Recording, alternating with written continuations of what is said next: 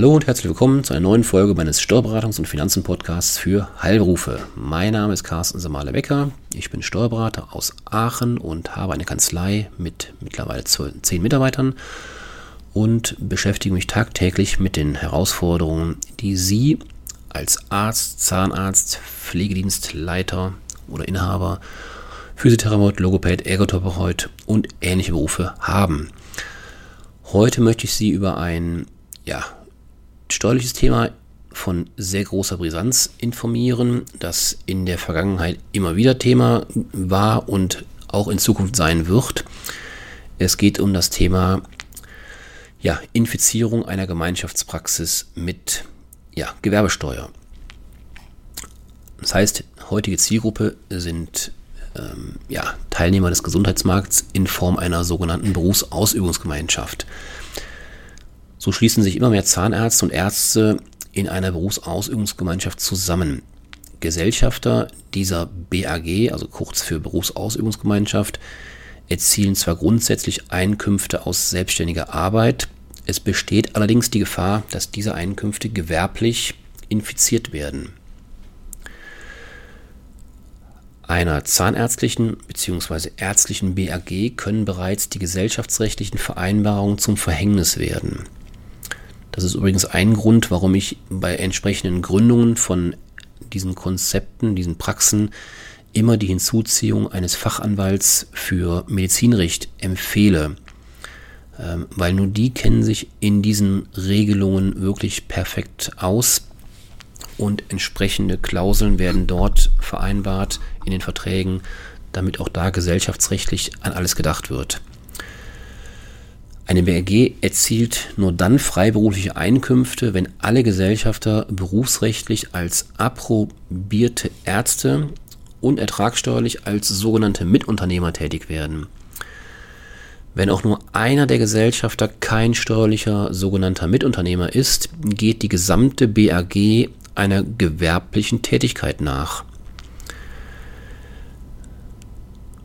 Ja, Mitunternehmer. Was heißt Mitunternehmer? Ähm, Mitunternehmer ist der, wer Mitunternehmerinitiative entfaltet und Mitunternehmer Risiko trägt.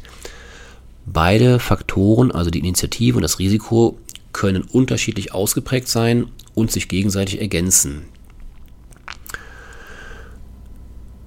So trägt ein Gesellschafter einer BG das Mitunternehmerrisiko, wenn er am Erfolg oder Misserfolg der Praxis teilnimmt. Das ist regelmäßig dann der Fall, wenn er am Gewinn und Verlust sowie an den stillen Reserven des Anlagevermögens einschließlich des Praxiswerts beteiligt ist. Bei der Aufnahme eines weiteren Gesellschafters in eine bereits bestehende BAG ist es aber oftmals gewünscht, dass dieser nicht an den Früchten des bisherigen erwirtschafteten Praxisvermögens partizipiert. Das kann allerdings dann schnell dazu führen, dass der neue Gesellschafter kein Mitunternehmerrisiko trägt. So liegt eine schädliche Gewinn- bzw. Vermögensbeteiligung zum Beispiel vor, wenn ein Gesellschafter als Gewinnanteil einen festen Betrag oder einen bestimmten Anteil seines eigenen Umsatzes erhält. Ferner, sofern der Gewinnanteil auf einen Höchstbetrag gedeckelt ist. Ferner, sofern beim Ausscheiden keine Abfindung für seinen Anteil an den stillen Reserven erhält. Und zu guter Letzt, wenn er nicht an den Verlusten beteiligt wird, das ist lediglich dann unschädlich, wenn die Verlustbeteiligung auf die Einlage des Gesellschafters beschränkt ist.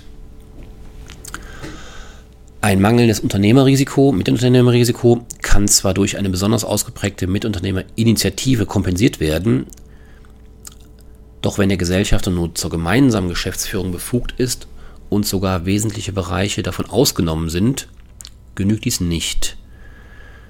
Wenn dieser betroffene Arzt dann Patienten eigenverantwortlich und ohne Kontrolle der anderen Gesellschafter behandelt, schnappt die Falle zu.